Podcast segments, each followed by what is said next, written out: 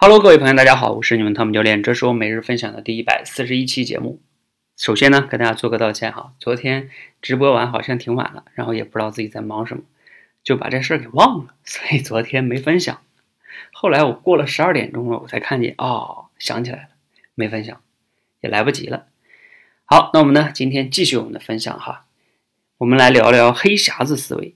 不知道你听没听过黑匣子这个概念哈？它是哪里的概念呢？有些同学啊肯定会比较了解，对，就是在飞机里边有一个黑匣子。这个黑匣子干啥的呢？很简单，就是飞机整个的飞行的过程中，它都有记录。那记录这个东西有什么用呢？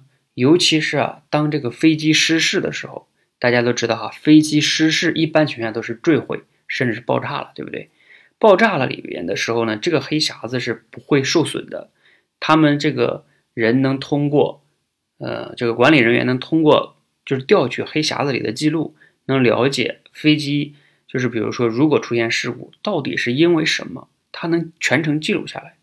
所以呢，这个黑匣子有一个好处就在于呢，能让飞机行业的飞行员不断的通过一些事故的经验的积累，不断的总结经验、优化迭代，然后呢规定这个流程动作，让以后类似的经验不要再发生。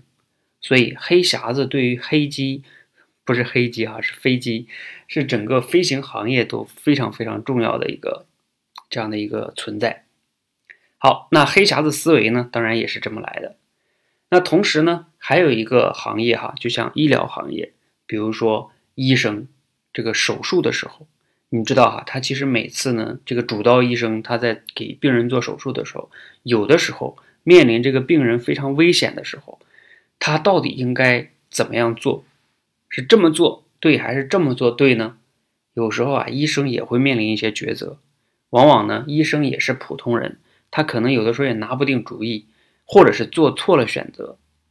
但是从手术室手术室出来的时候，比如说哈，这个病人没有被治好的话，然后医生说我尽力了，患者呢又不知道里边发生了什么，那医生说他尽力了，他就尽力了。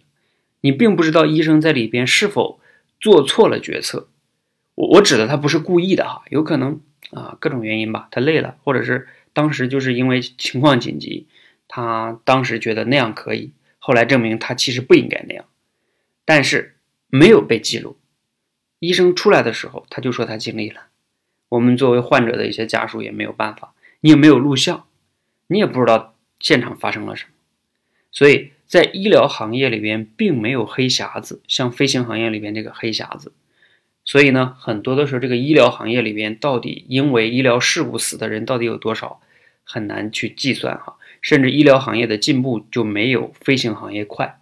好，我们今天讲这个呢，并不是为了批判这个医疗行业哈，主要的呢是想分享哈，就比如说对我们个人来说，或者是一个组织来说，你们的组织或者你个人在成长的过程中。你有没有黑匣子思维呢？包括我自己也在反思哈。那我们自己犯过的错误，至少自己有没有记录，有没有反思呢？等等等等啊，我们要通过这样的一种形式，向飞行行业去学习这个黑黑匣子思维，让自己能通过持续的反思记录，然后总结经验和教训，不断的进步。